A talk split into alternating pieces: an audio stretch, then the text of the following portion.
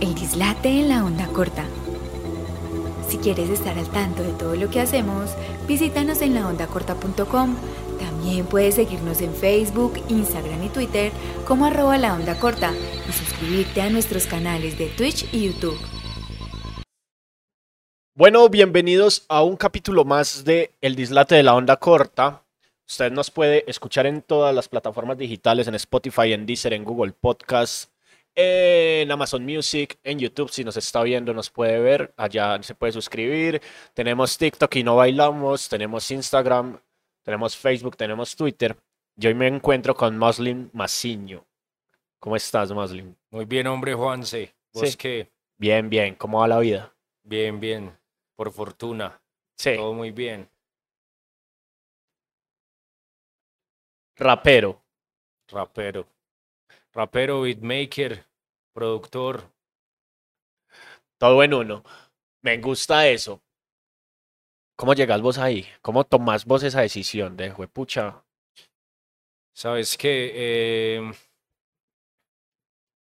en el año 2017, inclusive yo lo digo en uno de los temas de, de Raprendiz en Italia, en, en Chernóbil, lo digo, hago esto desde que nací en el 2020.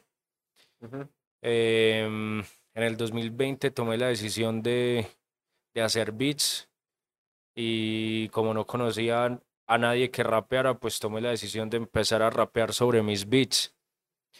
Em, y realmente, sí, todo nació, nació ahí, como en el 31 de diciembre de 2019 lo pasé solo, soy una persona muy, muy solitaria y en el balcón de mi casa, eh, escuchando rap ahí solo, ya yo dije como quiero, quiero escuchar rap todos los días de mi vida, por el resto de mi vida.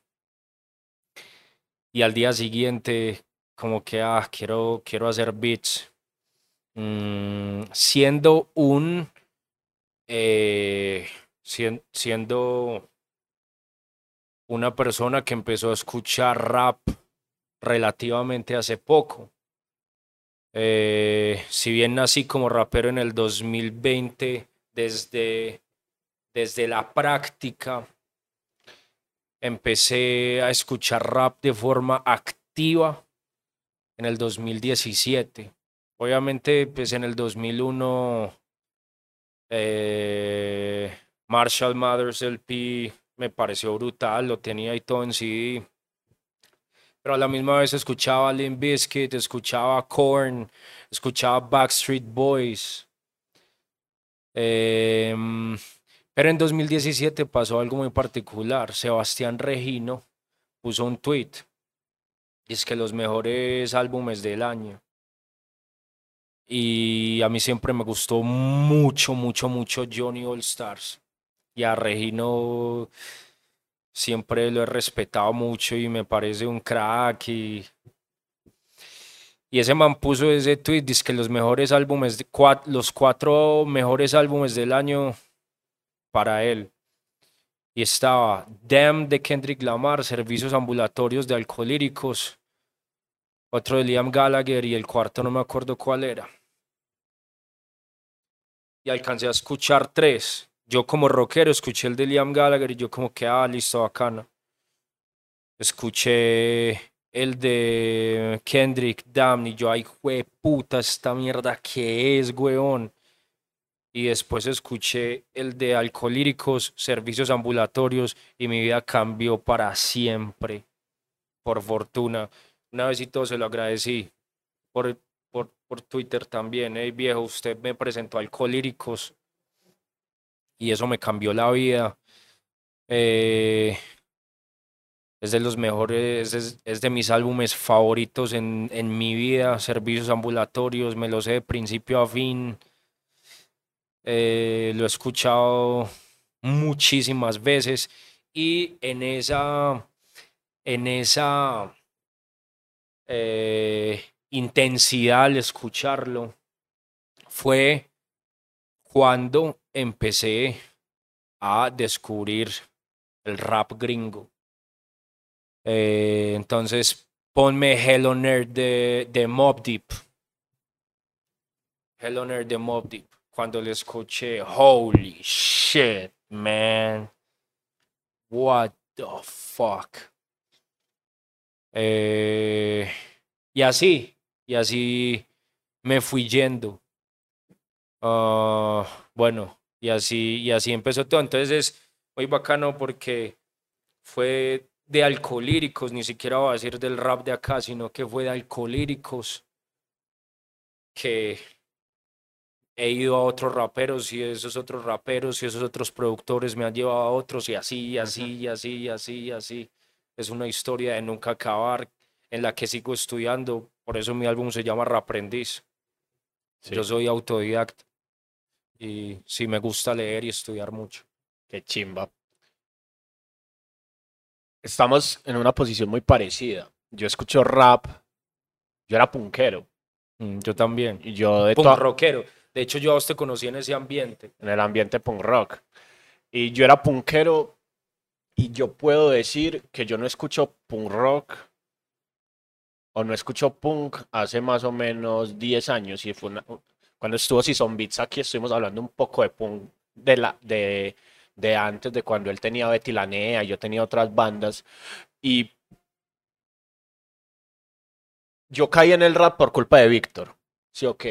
Eh, Víctor era de la escena hardcore, éramos Straight Dash, yo era Straight Dash. Y caímos en el rap porque Víctor nos pone a, es- a escuchar sus discos, como panas, como hay parce, los, panas están, vamos a escuchar los discos de Víctor. O al menos esa fue una decisión que yo dije, yo, marica, yo ese man lo conozco, yo con ese man he estado en Pogos, todo bien, voy a escuchar qué está haciendo y me tramó y empecé a esculcar un montón de cosas que, como vos decís, un artista me llevó a otro, un artista me llevó a otro, un artista me llevó a otro. O sea, vos empezaste a escuchar, por ejemplo, Ego Tripas, todo eso Sí. de Big D. las- Sí, por allá en el Sí, sí, sí, 2012 más o menos, cuando él sacó el, el, 19, el, el 1986, Mm. ¿cierto? Es más, yo- eh, hay una canción que... Sí se llama Ego Tripas, ¿sí o qué? Una Sí, semana. sí, el de Ego Tripas es el, es el, es el primer disco de él, Mm. pero él lanza unos cuantos EPs antes Mm. y hay uno, hay un tema que a mí me gusta mucho que se llama eh, Frescura como, asignatu- como asignatura. Y yo dije, parce, ¿qué es esto? Y pues de ahí me fui metiendo y resulta y sucede que el, el rap nos conquista un montón de gente, ¿cierto? El mismo Alcolírico lo dice en algún punto, como ahora me escuchan hasta metaleros y punqueros. Y yo quiero como encontrar el por qué, o sea, por qué a vos, ¿cierto? Yo tengo muy claro a mí, por qué, ¿cierto? Desde mi, desde mi oficio como escritor, desde todo, pero por qué a vos te seduce el rap viniendo de la escena punk, de la escena del, del rock and roll de Medellín. Mm. Mira, ahí. O sea, que nota eso porque, ¿sabes qué? Precisamente, pues antes de responderte la pregunta mía, eh, no puedo evitar, pues, eh, ir contar como lo que estoy leyendo en este momento, que es algo de la historia de Def Jam con Rick Rubin, que ese man era súper punkero y, y súper. Pues produjo Slayer, el primer álbum de Slayer. Entonces, ¿sabes qué? Yo creo que ahí hay un hay una energía común. Lo que me estás diciendo, lo que le, par- lo que le pasó a Víctor, esto que te cuento pues de, de Rick Rubin. En mi caso particular, a mí siempre me ha gustado mucho la música y los grupos musicales que me han gustado, me han gustado por el sonido más que por la letra Sí. siempre. Es muy charro porque yo muchas canciones que recomiendo es como que ah, voy a escuchar la letra, ¿qué dice la letra? No tengo ni idea. Pues empezando para uno pues que es de acá y que le gustó tanta música gringa. Em, entonces a mí me empezó a gustar musicalmente. Eh, en cuanto a letras, lo que yo escuché en servicios ambulatorios me, me voló la cabeza de una forma inexplicable. Y cuando empiezo a estudiar de dónde viene todo y empiezo a estudiar sobre el hip hop, ya viene un tema también espiritual. Em, sí, yo diría que fue una conquista en todos los aspectos, hasta, hasta espiritual.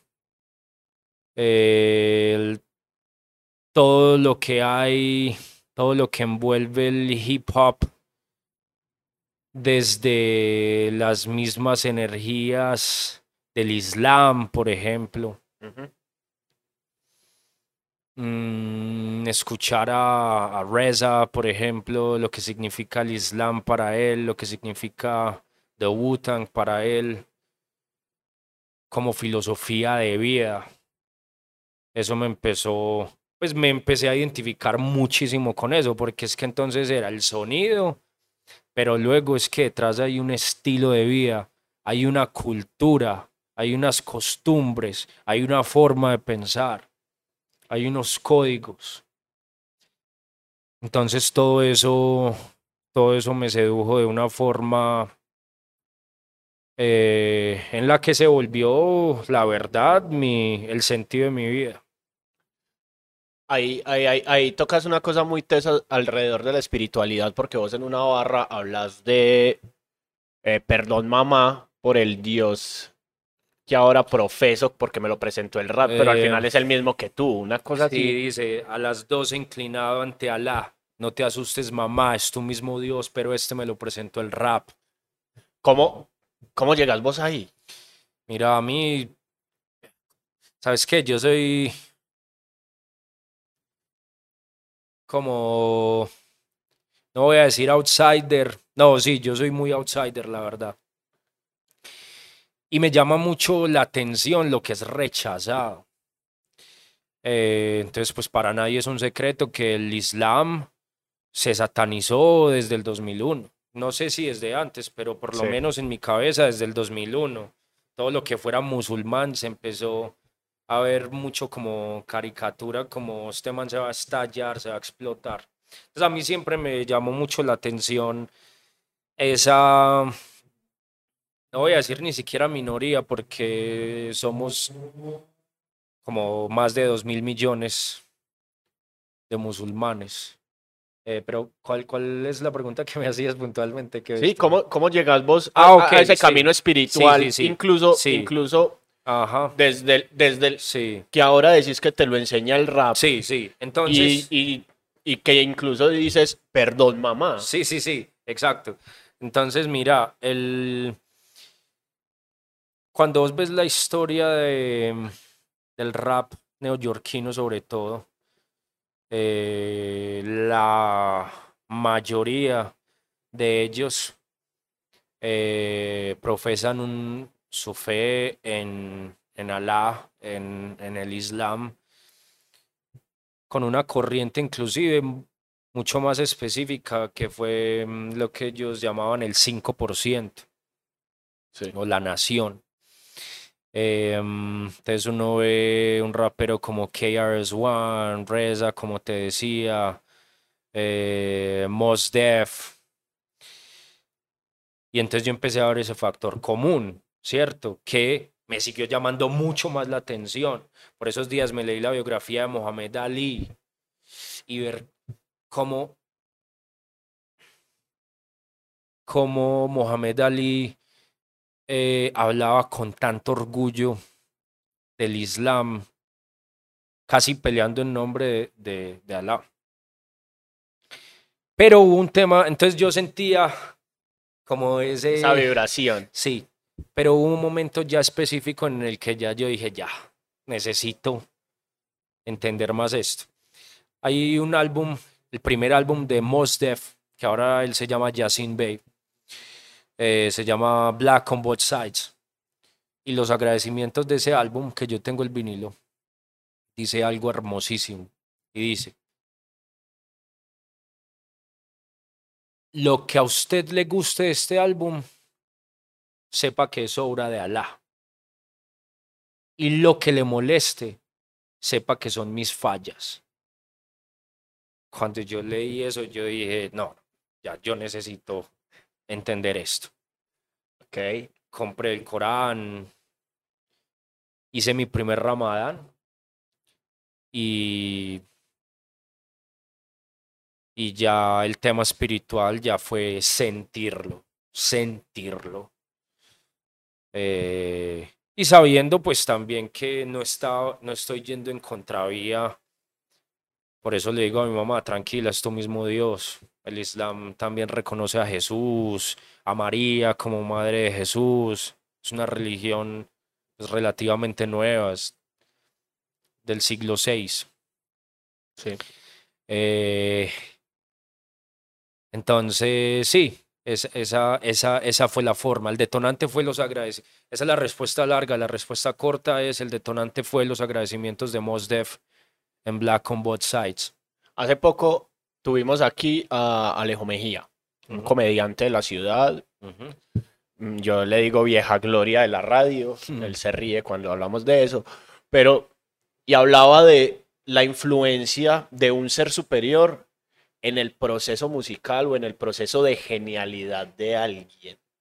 ¿cierto? Y aquí vuelve y aparece, Mm. ¿cierto? Esto incluso se lo va a mandar a Alejo y le va a decir como, mira que en el rap también aparece ese, ese rasgo.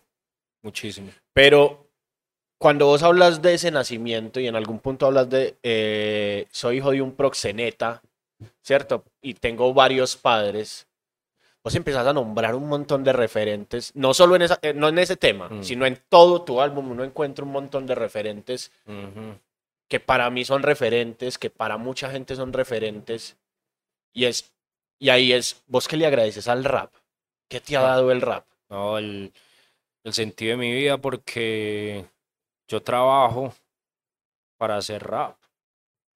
Hay personas que trabajan para comprar una casa, para pagar la educación de los hijos. Yo trabajo para hacer mi vinilo, para comprar más vinilos, para comprar ropa. Pues digo ropa porque el, la ropa es un componente muy importante dentro de la cultura hip hop. Eh, y sobre todo para crecer como artista.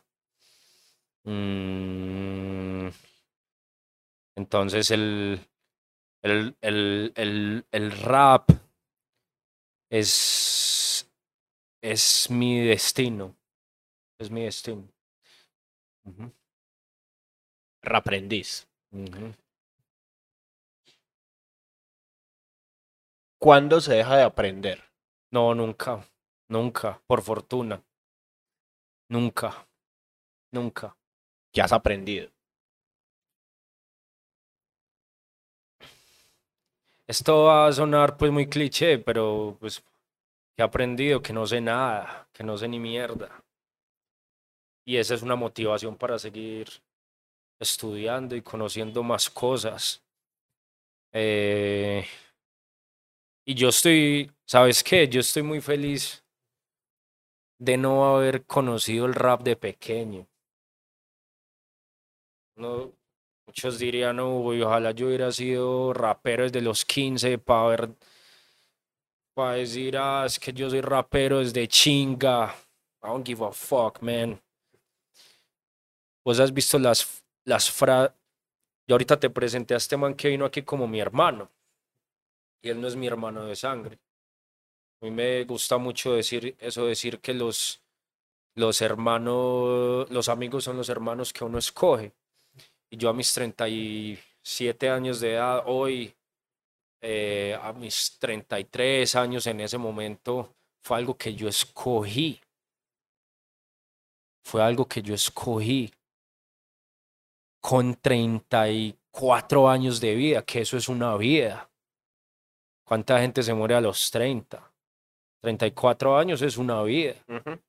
Y yo después de vivir una vida, por eso yo digo volví a nacer, porque es que yo ya volví a nacer otra vida. Yo soy rap, yo volví a nacer en el 2020, cuando me hice rapero. Y otra vez, no me acuerdo cuál era la pregunta. Desde, desde esos aprendizajes que te, que te ha dejado Ah, el rap. ah. Porque, por ejemplo, yo, en toda esta esculcadera, yo soy un, un enfermo eh, cuando me obsesiono con algo. Y el rap me ha enseñado de eso, como de códigos, de amistad, de un montón de cosas. Lealtad. De lealtad, de, de un montón de vueltas. Y. Y era algo que a mí el punk rock, a los 15 me hablabas todo el tiempo de diversión, de ser, fel de ser feliz y de vivir rápido, porque nos vamos a morir. ¿Cierto? Y a mí el, y a mí el rap me ha enseñado de sentarme a pensar. O sea, si, había, si hay algo que a mí me ha, me, ha, me ha dejado el rap en la vida es eso, pensar. Yo me siento y escucho un tema y, y eso es él piensa y, él piensa y él piensa y es como, y, y yo que, es, que, me, que me vinculo desde el idiomático empiezo como uy, a, a, como a diseccionar esas, esas letras y soy como, uy, esto, y esto de dónde salió, y esto por qué, y esto, y estos referentes, y estos, esos mismos códigos. ¿cierto? Y que vos me digas como, no, a mí me enseñó que prácticamente volvían a hacer, es como, wow, ¿cierto? Entonces es como encontrar, encontrar esas coherencias. Y yo también tenía, te, te, iba a preguntar un poco sobre, sobre eso que ya mencionaste, del encontrar el rap después de viejos, porque yo siento y le doy gracias al mundo de encontrar el rap después de viejo, ¿cierto? Porque creo que tengo todo el mundo posible para entender todo lo que narran esas letras, ¿cierto? Y, no tomármelas tan a la ligera. Y eso me parece súper teso. Pero después, ya enseñando eh, escritura, yo he participado en procesos de enseñanza de eh, los cuatro elementos del, graf, del, del hip hop en lugares penitenciarios, en lugares de privación de la libertad de jóvenes. Siempre hablamos de contar la historia. Vos aquí nos estás contando tu historia y estás contando una historia que nació posiblemente en el 2017, posiblemente en el 2020 o posiblemente hace 37 años, uh -huh. ¿cierto? ¿Cómo haces vos para contar tu historia en el rap? En lo que rapeas. Más que tu historia en el rap, siendo rapero, sino tu historia, en lo que rapeas. Sí. Eh, um, mira, yo, eh, la verdad, como te contaba, la música me gusta mucho por los sonidos. Yo siempre arranco haciendo el beat. Y ese beat siempre me lleva me lleva a, a, contar cosas. Nunca, la verdad, nunca he dicho voy a escribir un tema, voy a escribir una canción sobre este tema puntual. No. Siempre ha sido, hago el beat. Eh, y ese beat yo lo pongo en loop hasta que llega la primera barra o las dos primeras barras. Casi siempre me llegan es las dos primeras barras y desde ahí se va solito. Eh, y pues la verdad es que también, como yo lo hago para mí, más allá de que yo me sé obviamente mi propia historia, pues yo hago música para mí. Y yo soy, soy egocéntrico. Eh, entonces me gusta hablar de mí y, y, es la música la que me lleva a contar mi historia. El rap de Medellín en este momento está viviendo, está subiendo, uh -huh. está creciendo, ¿cierto? Es algo que, que viene jalonando alcohólicos hace años. Aquí ha habido mucho rap toda la uh -huh. vida, ¿cierto? Ya cuando uno se pone a estudiar y a esculcar uh -huh. eso. Y hace poco hablaba yo con mi pareja alrededor del, de la oportunidad que está teniendo el rap en este momento. Y es que el, el reggaetón, mal que bien, ha esculpido una cultura al, en torno al rap sin saber que el rap, que el reggaetón tiene herencia del rap, uh -huh. ¿cierto? Y hoy, cuando ya el reggaetón se está mudando como a esa escena más pop, yo pienso que el rap tiene una oportunidad de oro alrededor de lo que de lo que está pasando con el reggaetón, esa llamémoslo manera en la que se está medio apagando y se está mudando a otros géneros. ¿Vos qué pensás alrededor de eso? Ah, El rap está creciendo, tiene una oportunidad, puede llegar a ser industria en Colombia. O puede o va a seguir siendo algo re, under- re re underground y re de nicho. Eh, un tema súper interesante. Pues uno, primero, Alcohólicos está demostrando que, primero, que se puede vivir del rap. Pero de rap honesto, real y fiel a los pilares del rap real. El hecho, yo le escuché esto a Rock Marciano, el hecho de que se llame underground no significa que tiene que estar debajo de la tierra. Es underground desde el, desde el concepto y desde la sinceridad. Ninth Wonder, que es un productor que me gusta mucho, por ahí creo que en un tweet decía, va a partir la música en dos.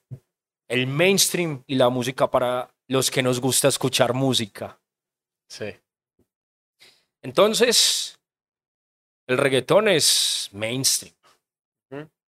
Es mainstream. Eh, más allá de que, de que tenga pues por allá como unos orígenes de, del rap y todo. Eh, pie de página a ver una entrevista que le hicieron a Fat Joe hace poco, se la hizo Molusco. Sí. Y ese man cuenta mucho eso. Em, entonces, más allá de que yo crea, Alcohólicos ya lo demostró. Y, y también lo dice en su canción Hoy es tu día. No, no se puede excusar en que hago música para raperos y ya. Si eso hubiera sido así, esto no hubiera llegado a todos los continentes. Entonces, de que se puede, sí se puede. Es un tema de disciplina, de arduo trabajo. Y puede que no se llegue a estar en esa situación. O sea, el, hecho de que hagas lo mismo no quiere decir que vayas a llegar a lo mismo. Pero vas, sea lo que sea, vas a disfrutar ese, ese viaje. Em, no sé si se irá a, a convertir en, en una industria masiva. Eh, pues los que somos raperos de verdad, de corazón, sabemos lo que nos gusta muy claramente y lo que no nos gusta, lo que es rap y lo que no es rap, con base en, en, en, en unos pilares que no se prestan ni siquiera a interpretaciones subjetivas.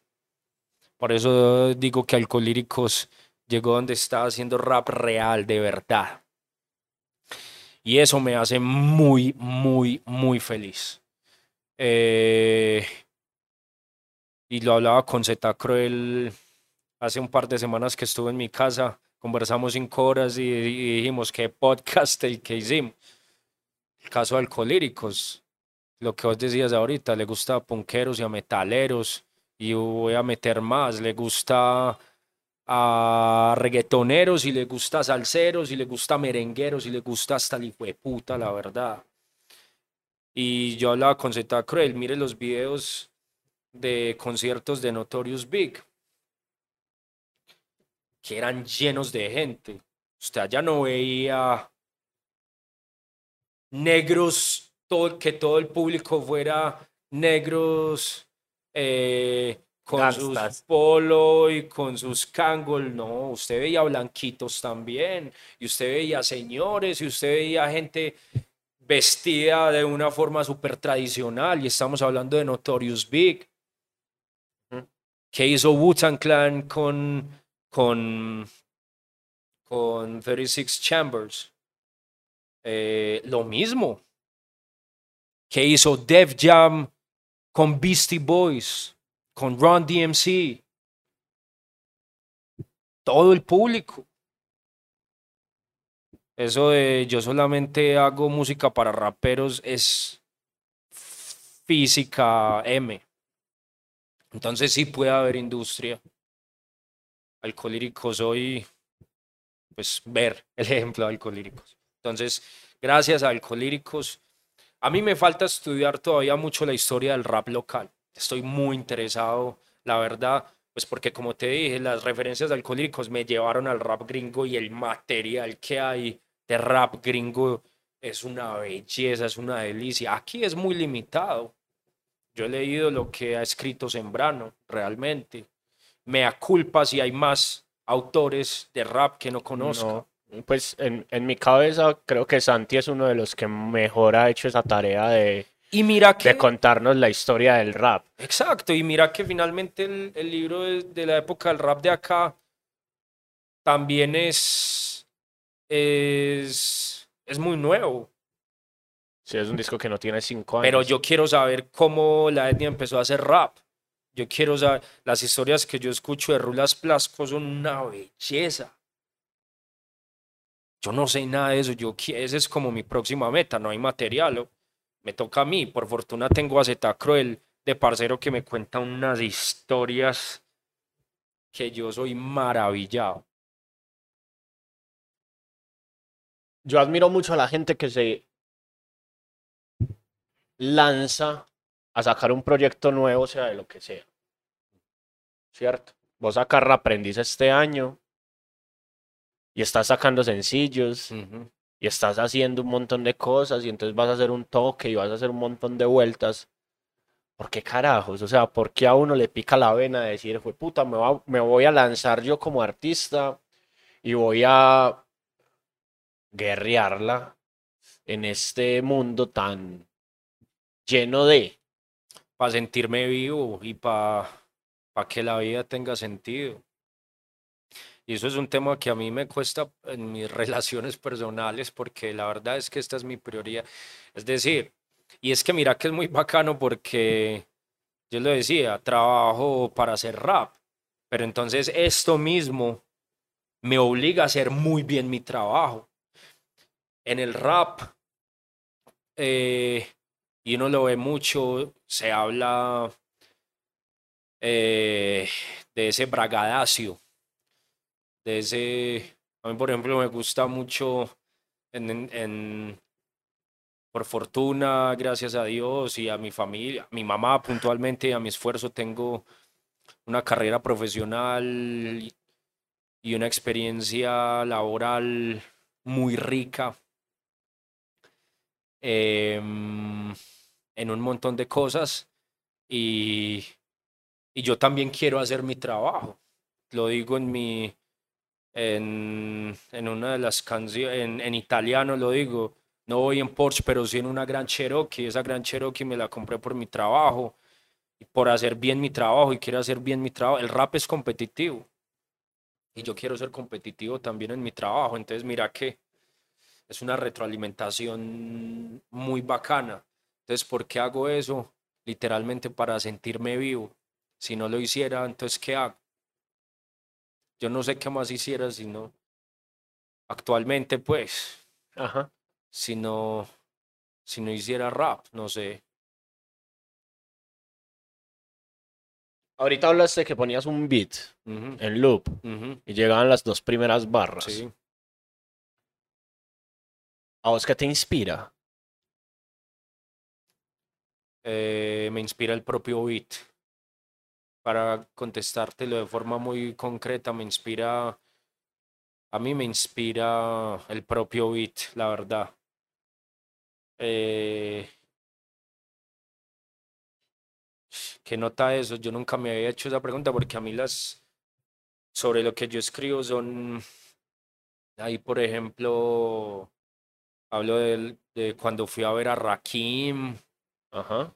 Pero lo que me inspiró a hablar sobre eso no fue ese hecho, fue el beat. Porque en ese, en ese tiempo yo estaba. Eh, estudiando mucho J. Dilla y quería hacer como unas baterías que fueran así en ese swing de, de J. Dilla.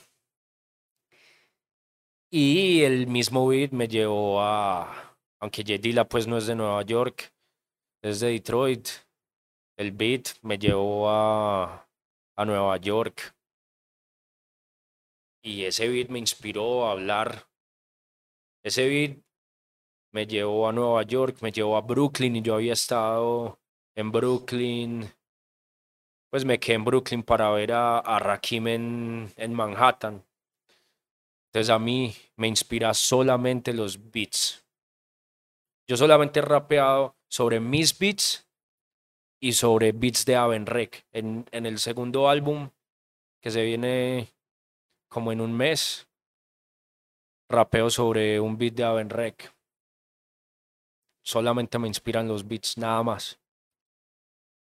Y las referencias, porque encuentra uno, aquí va, aquí va a tirar una cuña, encuentra uno referencias a Germán Ezequiel Cano, Uf, el sí, mejor delantero que ha pisado esta tierra en los últimos yeah, 20 yeah, años.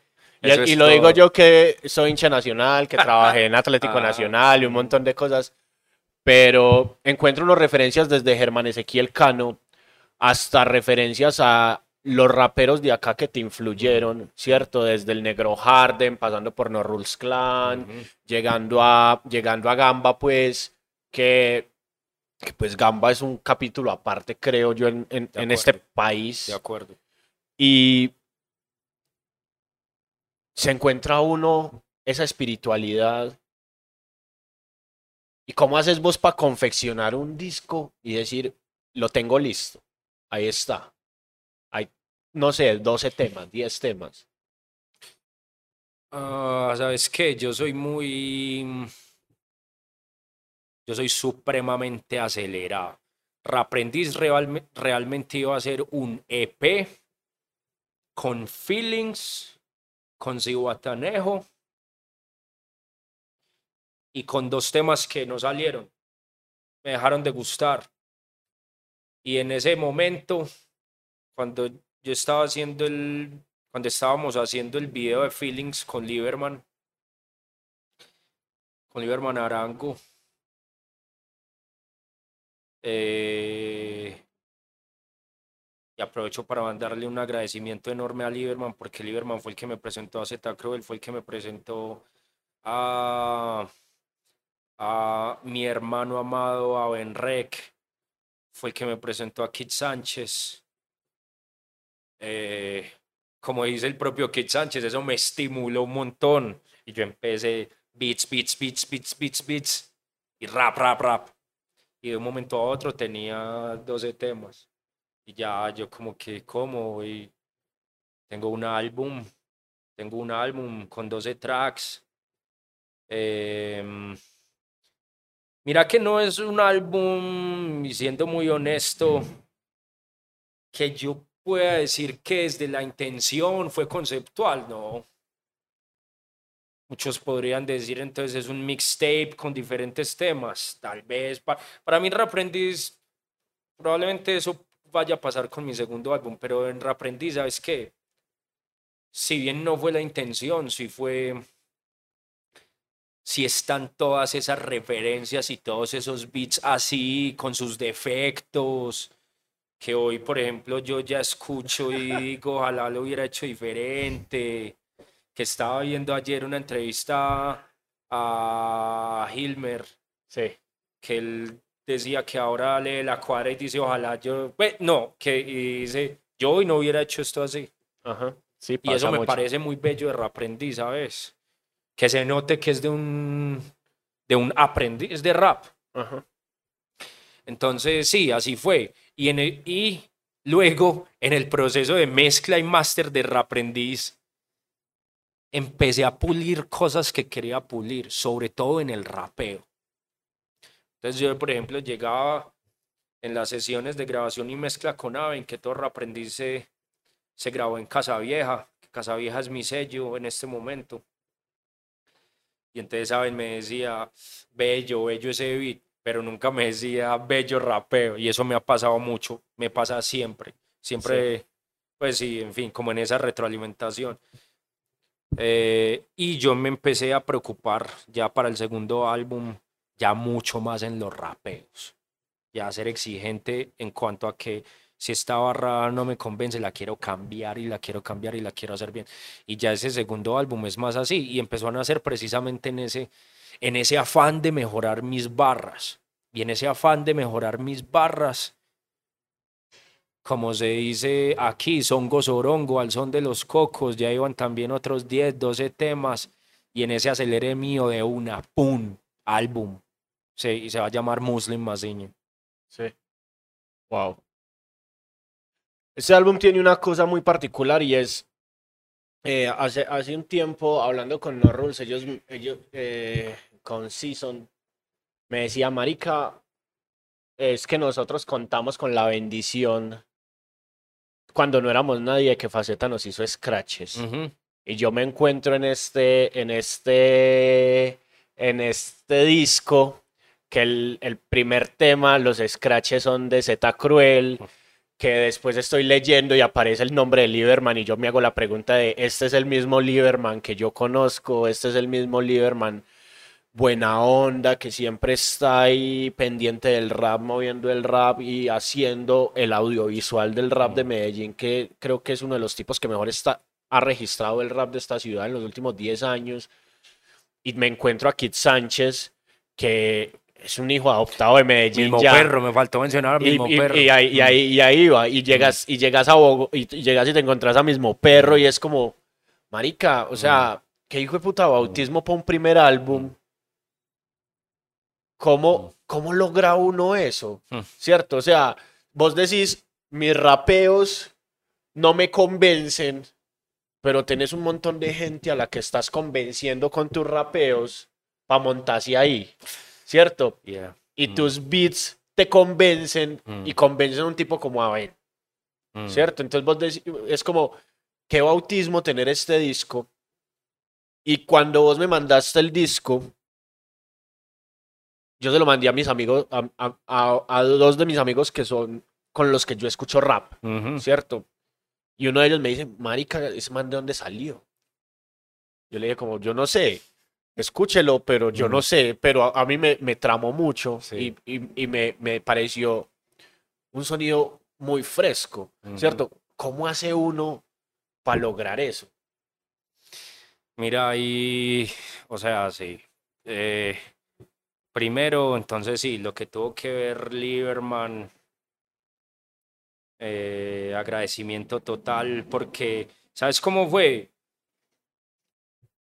Es que eso se fue dando tan orgánico, viejo. Mm. Entonces, Lieberman, listo, están estos, estos temas, hay que hacer un intro. Listo, hice un beat. ¿Qué pillas de este, qué opinas de este beat para intro? Melo, sale, ta, ta, ta. El día que estábamos tomando las fotos del álbum, este man eh, me dijo, no, ¿sabes qué? Eso hay que meterle scratches. Espérate, yo hablo con Z Cruel. Y yo, ja.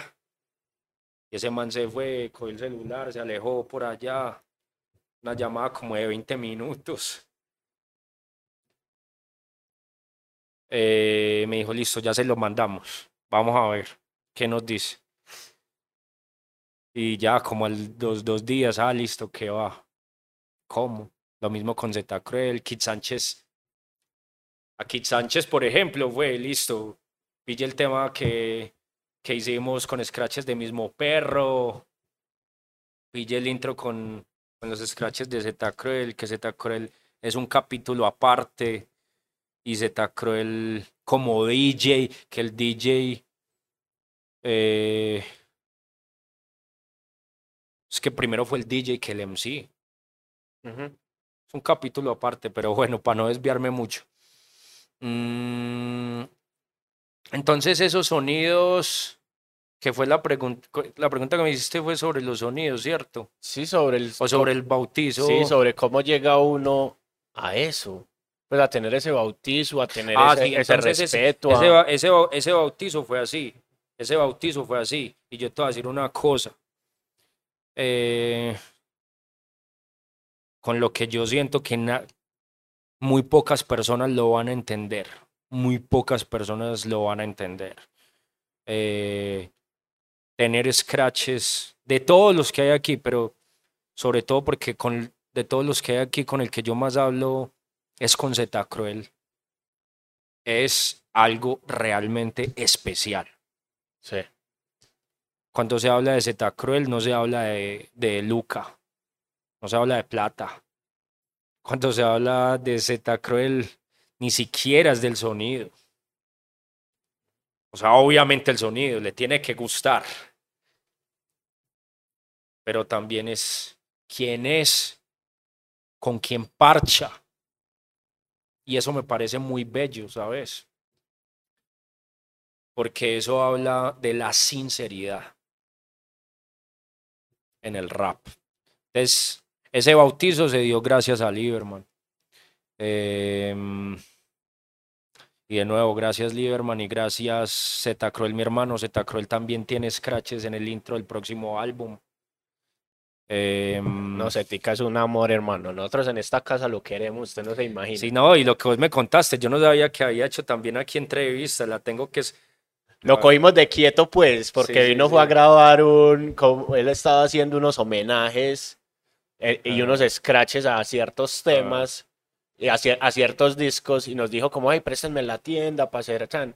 Y lo cogimos de quieto y le dijimos, Sí. venga, no, tenemos arriba un estudio de podcast, vamos a conversar una horita y se queda de una. Ah, Y de ahí Ah. para adelante, todo, Sí. to- el corazón abierto para Cetica, pues por eso, porque pues ya lo queríamos, Eh. pero después de ese día fue como, uy, y, cua- y No, después nos siguió no. llamando como, hey, tengo a no sé quién, que, que para que conversemos, fue como, no, uy, y con esa humildad, vos a Z no le puedes decir que es un OG, ese man dice, no, no, no, no, no, no, OG no, tal vez decime middle school, con esa humildad que tiene. Píllense ese video, esa historia que me ha estado un poquito escalofríos, esa, ese, pues si son pendejas para mucha gente, pero para uno es, para mí es, eh, como se está documentando el crecimiento del rap aquí. Un video, yo sé, y lo sé, lo sé, y ojalá sea así, y lo sé que así va a ser. Un video como eh, el que montó Gambetta estos días con, con el Rulas, con, con Z Cruel eh, cantándose un tema de, de rulas. Parce, yo he visto ese reel, eso es una historia por ahí 28 veces. Porque yo sé que eso en 30 años va a ser un material como esos que ahora uno pilla de Bigel por allá haciendo freestyle. Ah, yo siento que está pasando algo muy bello con, con el rap real aquí. Eh, y Z Cruel es. Vale lo que pesa en, en oro blanco, cualquiera que sea el oro más costoso. vos viviste en Nueva York, Sí, ¿cómo es eso para uno que es rapero? pero ¿sabe qué es lo más? Es uno, es una de mis cosas como más tristes cuando yo viví en Nueva York. Todavía No, no, no. Yo viví en Nueva York de 2014 a 2016, en una época pues más rockera, más punkera. Fui a ver a, ¿sabes a quién fui a? Fui a los 20 años del Smash sí, de Offspring. sí. Tocaron con Bad Religion, qué belleza de show. Nueva York es una correría. A Nueva York he ido. Ahora ya en, en esta segunda vida. con todo en lo esta- que significa Nueva York en esta vida. Imagínate. A Nueva York ya he ido en esta nueva vida después de 2020, eh, durante todos los años, ya única y exclusivamente por motivos de rap. Entonces fui a ver a Kendrick Lamar a Atlanta, fui a ver a Rakim a Manhattan, fui a ver a Wu-Tang Clan y a Nas en Brooklyn. Entonces ya lo veo de una forma mucho más romántica. Antes, cuando yo vivía allá por esos dos años, estaba ya única y exclusivamente para trabajar. Eh, y ya, ahora sí voy enamorado de Brooklyn sobre todo. Vos vas por Brooklyn precisamente es la última vez que fui pasar por una esquina y que esté sonando Extortion em, de, de, de, de Mob Deep con, con Method Man, si me entendés? Eso es muy bello. Y, y, yo me fui con, a ese concierto con un buzo de Wu-Tang Clan y los negros me miraban como, yo, nice shit, man. si me entendés? Eso es una belleza. Entonces a Nueva York lo estoy redescubriendo en este momento en ese aspecto. ¿Por qué sacar el disco en vinilo? Porque soy soy muy romántico, soy muy romántico y fiel a esa historia. el que no conoce la historia está condenado a repetirla. En fin, yo la quiero también repetir en vinilo. Vinilo es lo que es el formato que nos gusta a los raperos, a los raperos, raperos, ¿cierto? Pues así nació, así nació el hip hop con Cool Herc eh, haciendo breaks en dos vinilos. Y ese fue el formato del vinilo. Y así en WA sacó su propio vinilo. Y por eso es en vinilo. Y no es prensado, pues, es cortado. Eh, pues porque es en, en más pocas unidades. De reaprendiz salieron 50 unidades. De Muslim Maziño también espero sacar otras 50. Entonces sí, es como por ese, por ese romanticismo a lo que es el vinilo.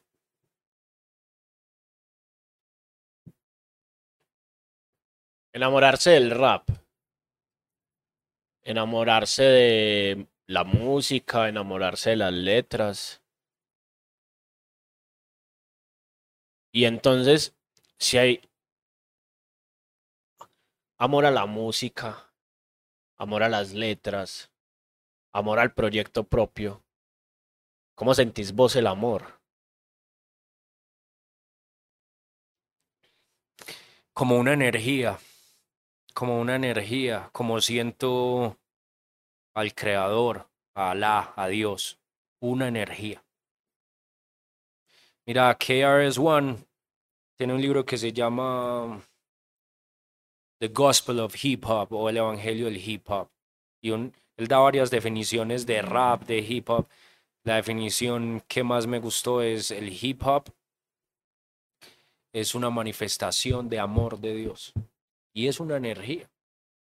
Entonces, para mí el amor es una energía que se siente, o sea, no es ni siquiera algo etéreo, es algo que se siente hasta físicamente. Cuando estás enamorado, te palpita el corazón más rápido, te sudan las manos. Pues sobre todo cuando tenés ese enamoramiento. Eh, y lo mismo pasa con.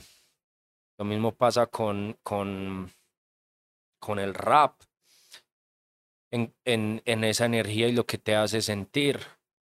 Escucha eh, el álbum de, de, de y, y, sentir lo que sentís con Can It Be So Simple, con, o más recientemente el álbum de esta camiseta que es el último álbum de Marciano y Alchemist.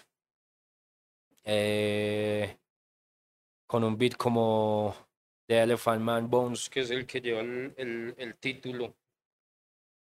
Mm, sí, The Elephant Man, Bones. Eso es algo que se siente, no, es, de nuevo, no es subjetivo, porque lo puedes sentir físicamente.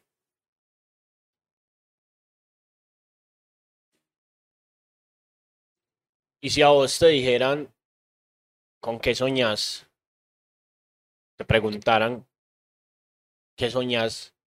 ¿A dónde te irías? ¿Cómo lo qué, qué soñas? O sea, ya moriste y naciste, ya el rap te llevó a ver a, a grandes, a gigantes del rap. Mm. ¿Con qué soñas? Mira, eh, no, yo sueño con ser. Hace poco estaba hablando con con el presidente de la compañía en la que trabajo, explicándole lo serio que es para mí el rap. Eh, y yo estoy trabajando para, para darme con todos, desde- de nuevo desde lo competitivo. Eh, quiero hacer parte de esta historia. Sueño con hacer parte de esta historia, de que cuando se documente en, en 100 años o 50 años, eh, la historia del rap de acá, también se hable de Muslim Maziño, como un rapero serio. Yo con eso sueño. Yo sueño, eh, sueño con ser un MC el hijo de puta. Eh, y de nuevo, para mí es súper sorpresivo realmente y me asusta un poco, pues esas cosas que asustan eh, tener hoy el respeto de Zeta Cruel. Es como que, ay, fue puta. ¿Sí me entendés? Y también me dice que lo estoy haciendo bien. e- Ese hecho me dice que lo estoy haciendo bien. Eh, y sueño, sí, eso, eso, eso, eso sueño y poder seguir haciendo beats cada vez mejores. Mira que en ese ser mejor, sueño con realmente mejorar, ser mejor.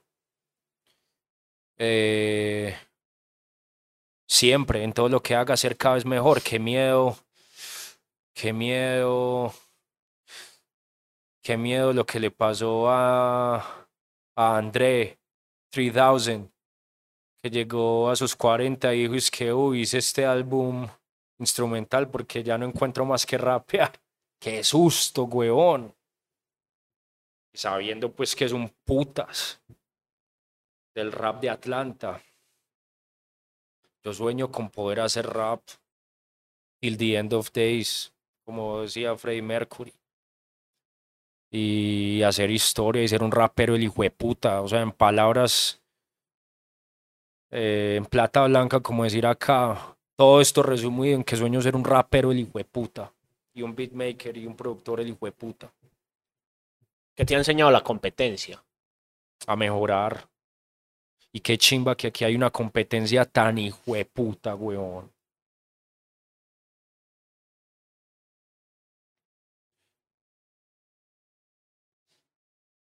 ¿Qué se viene? Entonces se viene este álbum de Muslim Maziño, que es un álbum en el que, pues mira, ya, eh, digamos, en, el, en toda la movida del rap en el mundo, hay un nuevo referente que es Griselda. Em, no, sabes que Porque inclusive Griselda ni siquiera es tan drumless, pues por lo menos los álbumes que me gustan a mí, me voy a ir más como a, a rock marciano. Mira que inclusive en, en, el tema la saga, digo, eh, en mi escuela no llego a marciano, todavía voy en Havoc, que era el productor de Mobb Deep. Ya en lo que se viene sí empiezo a explorar más cosas de marciano drumless. Mira que el sencillo que saqué Botero es 100% drumless. La mayoría de lo que se viene en Muslim Maziño no es drumless. De hecho, solamente hay un drumless y hay por ahí un par de beats que son así como estilo Alchemist. Eh, se viene eso. eh, y ya con Casa Vieja lo que vamos es a crecer. Eh, viene con cosas muy interesantes. Saludo también a ese maestro que es Avenrec, es otra de las cosas. Avenrec hoy yo, hoy, hoy y yo somos muy unidos, somos hermanos, nos queremos mucho.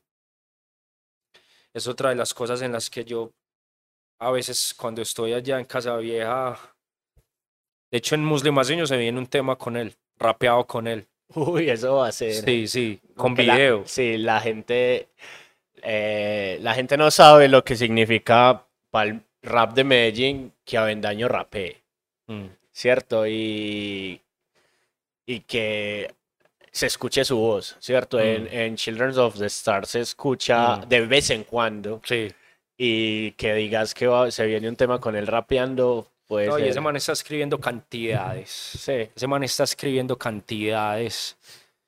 Obviamente, pues, eh, no, no me atrevo a decir pues más cosas que hay por ese lado. Em, de él, pues, ya que él, él lo diga cuando tenga su espacio, pero sí te digo que está escribiendo cantidades y muy bien, y en ese estilo puro de él, que también es un estilo de, de, de ese rap de acá, de esa era de Ultrajala, de Cusco. Con Cusco se vienen unas cual muy bellas. En, en Casa Vieja, eso pues ya sí se ha anunciado mucho. Cualquier cosa menos quietos, pues. Ah, no, no, no, ni a bala.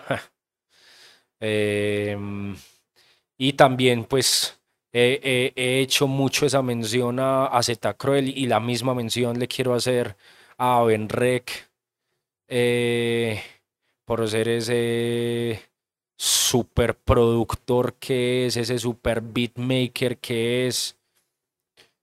Y sobre todo, ¿sabes qué? La, mira qué bello eso, la, las dos, la calidad de persona que son los dos.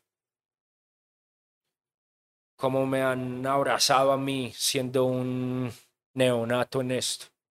Y creo que ha sido por cómo han hecho match nuestras energías, que son energías muy buenas. Eh, entonces sí, también quiero hacer esa, esa mención, pues lo que se viene es, es, es de la mano de él. El álbum pues es producido también por mí. Si hay un beat de él, grabado gran parte en, pues como mitad y mitad en mi casa y en, y en Casa Vieja, pero mezclado por Aven, masterizado por, por Sebas Master, que es un crack también. ¿Dónde te encontramos? En Instagram Muslim Maziño y estoy pues también en todas las plataformas, Spotify, Tidal, YouTube y me encuentran, eh, sí, ahí, ahí. ¿Y dónde te vemos? Eh, ¿Dónde me ven? En mi casa, yo no salgo de mi casa. Sí, Shows, cosas que se shows, vengan. entonces, 15 de diciembre, el lanzamiento del último álbum de Children of the Stars. Em, eh, que es un álbum, pues ya lo escuchaste. No hay. Te lo recomiendo de principio a fin. Uf. Yo, Eh, yo aquí ya dije que yo este, este año estuve un poco peleado con escuchar música Ah, ok. y escuché muy pocos álbumes y eso me parece muy teso porque hace poco hicimos un podcast sobre eso, Mm. sobre cómo hemos ido transformando nuestra manera de escuchar álbumes Sí. y ya no escuchamos álbumes, ya escuchamos sencillos, ¿cierto? Yo sí escucho. No, yo por eso, sí. por eso, entonces yo soy un ser humano que me cansé tanto de entrar a, a buscar qué hay nuevo Ah, que ya no escucho álbumes nuevos, Sí, sí, sí. sí, sino que me estoy sentando a escuchar álbumes viejos, pero a escuchar Sí, álbumes. Ah, yo te ¿cierto? entiendo, yo te No- entiendo. no sentarme eso a- es frustrante, yo te entiendo. A llegar a Spotify y que me diga, ah, estas son las nuevas canciones, te y solo me hago una te selección de las nuevas te canciones entiendo, sí. y nunca me entero sí, de sí, qué sí. está pasando con, con, con el disco nuevo, Mm, ¿cierto? Si vos me mm. decís, "Vo- escuchate este disco, Mm, mm, seguro mm. voy a caer allá y lo voy a ir a escuchar, porque me parece que lo que está haciendo Children of the Stars es Mm, muy, muy teso, Sí, ¿cierto? Y pues admiro mucho el, el trabajo de ellos. Ah. sí. Entonces es como, como lo voy a escuchar porque no sabía que habían lanzado Sí, disco nuevo. sobre todo que ese álbum sí es un álbum conceptual desde la intención. desde la intención en los beats, en las rimas, en, en los temas, en la producción, en la transición de los temas. Eso es un álbum, eh, como dice, como dice Gambetta, la calidad no es cuestión de gustos y vas a ver que tiene una calidad altísima. Em, entonces este 15 de diciembre vamos a estar en Acción Impro. Em, vamos a estar Children of the Stars, alias Ramírez, Cusco, Lenny y el Poke, que son el guitarrista y, son guitarrista y flautista, unos músicos espectaculares, inclusive se vienen álbumes instrumentales de ellos dos, una belleza, lo que se viene de ellos. Em, eso va a ser el 15, el 15 mm, de diciembre en Acción Impro. Pueden comprar desde ya las boletas en preventa 40 mil, en la entrada 50 mil. Lástima que no vas a poder caer. No, yo estaré en Bogotá. Sí, sí, sí. pero bueno. Habrá otro momento para vernos y encontrarnos porque la vida es larga y ahí, y ahí viene la pregunta para que cerremos. Mm. ¿Vos qué crees que va a pasar con el rap de Medellín? Eh, con el rap de Medellín. Ya está pasando, pero ¿qué va a pasar? Pues mira, yo soy ingeniero y yo para los pronósticos soy, ahí sí tiendo a ser muy matemático y eh, pronosticar es bastante difícil. Eh, la verdad, yo no tengo ni idea de qué va a pasar, pero yo sí te digo que quiero que pase con estas energías y es responsabilidad de todos los que los que lo estamos haciendo bien. Eh, que se siga haciendo bien. Vuelvo y te digo, el tema de alcohólicos de una vez ya te está diciendo mucho. Y si es alcohólicos está haciendo eh, y van a seguir haciendo porque la probabilidad de que Alcolíricos siga siendo rap bueno, dado lo que ha hecho. La probabilidad de que Alcolíricos siga siendo rap real, dado lo que ya ha hecho desde el 99, es alta. Eso sí te lo puedo decir matemáticamente. Eso es teorema de Valles. Dado lo que hicieron con Aranjuez, dado lo que hicieron en Movistar Arena. Eso que ocurrió en Movistar Arena debería estar escrito en libros, como un evento histórico, como de nuevo, como lo que hizo Def Jam con, con, con Ron DMC.